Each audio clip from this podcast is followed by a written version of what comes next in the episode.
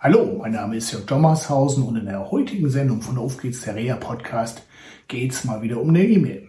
Mehr nach dem Intro. Auf geht's, der Reha Podcast.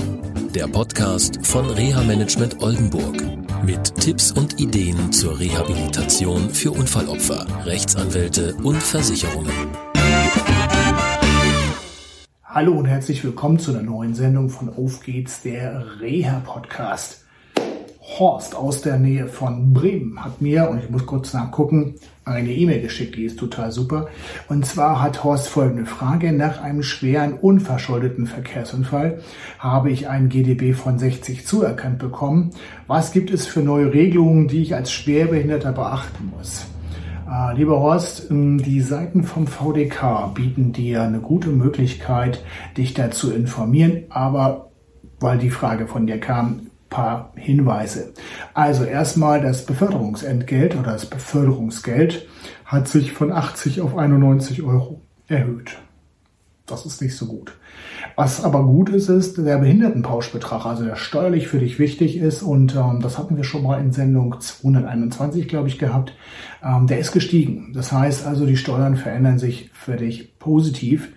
Und ähm, dann gibt es noch ähm, das sogenannte Intensivpflege und Rehabilitationsstärkungsgesetz heißt es, glaube ich. Das ist auch ganz spannend. Ich bin immer wieder überrascht, was Politiker doch sich für tolle Namen für Gesetze oder so ausdenken. Und ähm, das Stärkungsgesetz, da denkt natürlich jeder, wow, toll, da wird wieder was Tolles gemacht und ähm, super. Aus meiner Sicht ist das ein Gesetz für Kostenträger.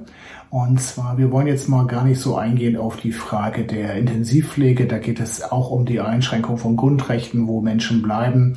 Und ähm, der Bundesrat hat, glaube ich, es war im Oktober, November gewesen, zwar dem Gesetz zugestimmt, aber er hat gesagt, okay, wir beobachten das Ganze.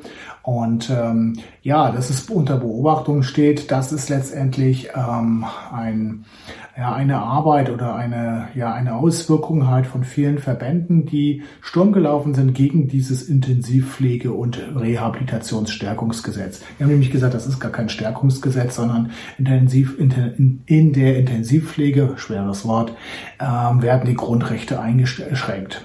Das ist das eine. Dann Rehabilitationsstärkungsgesetz, Horst. No, du hast mir die E-Mail geschickt. Ich will es mal so sagen. Wenn du jetzt zum Beispiel eine selbstbestimmte oder selbstgewählte Reha-Maßnahme machen willst, dann musst du einen Eigenanteil bezahlen. Und die Entsparer sagt, boah, ganz toll, dein Eigenanteil hat sich herabgesetzt oder gesenkt, wenn man so mal will. Ja, da freut sich doch jeder. Weniger bezahlen für eine Maßnahme, die für dich wirklich wichtig und gut ist und dir gut tut. Und ähm, jetzt mal ganz ehrlich, Wer kann sich als Schwerbehinderter, der vielleicht von der Erwerbsminderungsrente mal gerade lebt oder vielleicht gerade mal im Krankengeldbezug ist oder sonst was, wer kann sich da große Eigenanteile leisten, ja, um eine gute Reha-Maßnahme und nicht so ein Standardding von irgendeiner Krankenkasse oder einer Rentenversicherung, die einfach durchzuführen? Ich finde das eigentlich ein Witz. Normalerweise sollte man da eine andere Regelung finden, gerade für die Leute, die sich wirklich intensiv mit ihrer Teilhabe und ihrer Gesundung, was natürlich auch eine, echt ein Vorteil für die gesamtwirtschaftliche Situation ist, weil wer wieder Teilhabe kann, wer nicht gepflegt werden muss, der macht ja letztendlich vieles dafür oder trägt einen Beitrag dass Kosten auch gesenkt werden. So, und wenn jetzt jemand zum Beispiel weiß, ich kann da und da eine gute Reha bekommen, warum soll er dann überhaupt einen Eigenanteil bezahlen? Ja, nur weil Kostenträger irgendwelche Verträge haben und nicht bereit sind und nicht willens sind und auch nicht flexibel sind, überhaupt darüber zu entscheiden? Ich finde es schwierig. Ja, weil Krankenkassen zum Beispiel und Rentenversicherungsträger sagen zu bestimmten Einrichtungen, ja, wir haben keinen Vertrag mit dir und Pech gehabt. So, was will aber denn jemand machen, wenn er weiß, zum Beispiel nach einem schweren Schädelhirntrauma, ich bekomme in einer bestimmten Einrichtung eine super gute Begleitung, Therapie und kann auch meine Teilhabe stärken und bin vielleicht später etwas unabhängiger im Bereich der Haushaltsführung oder im Bereich der Pflege hat sich was verbessert und ähm, dann musst du dann selber deine Kosten tragen beziehungsweise dein Eigenanteil hat sich gesenkt. Also eine Mogelpackung dieses Gesetz aus meiner Sicht. Da weiter reinzugehen oder tiefer reinzugehen, lohnt sich nicht. Dann hat sich Jens Spahn noch was Lustiges ausgedacht. Ich finde das jedenfalls lustig, die elektronische Patientenakte. Lustig ist das natürlich nicht. Denn es ist letztendlich so, dass ähm, die elektronische Patientenakte soll alles einfach machen. Also du gehst zu deinem Hausarzt, lieber Horst, äh, lässt da deine Daten einlesen und ähm, Medikamente, Diagnosen und so weiter. Und dann gehst du zum Beispiel zu deinem Unfallchirurgen, Orthopäden und der kann das auslesen und ähm, ja, alles wird einfacher, du musst nichts mehr mitnehmen. Und jedenfalls, so denkt sich das Herr Spahn. Schön. Jetzt gibt es nur ein Problem.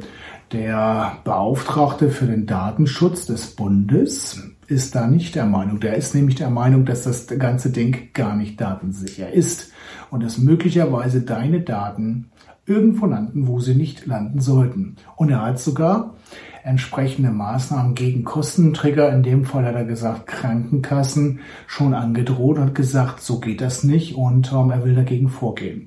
Ob er das macht, ist die eine Frage. Und letztendlich finde ich aber das schon mal sehr interessant, darüber nachzudenken, was du mit deinen Daten machen willst und wem du die gibst. Denn es gibt ja nicht nur nette Leute dort im Gesundheitswesen, sondern es gibt ja auch welche, die ja mit deinen Daten möglicherweise etwas machen können, was dir gar nicht recht ist. Also darüber nochmal nachdenken. Wir bei ähm, Reha Management Oldenburg haben auch sowas ähnliches, aber natürlich nicht datenoffen, so wie das in der elektronischen Patientenakte von Herrn Spahn ist, die kurz EPA genannt wird, sondern wir haben die sogenannte Webakte. Die Webakte wird von unserem Partner eConsult äh, zur Verfügung gestellt und ähm, eConsult stellt sicher, dass alles DSGVO-konform ist, also datensicher ist.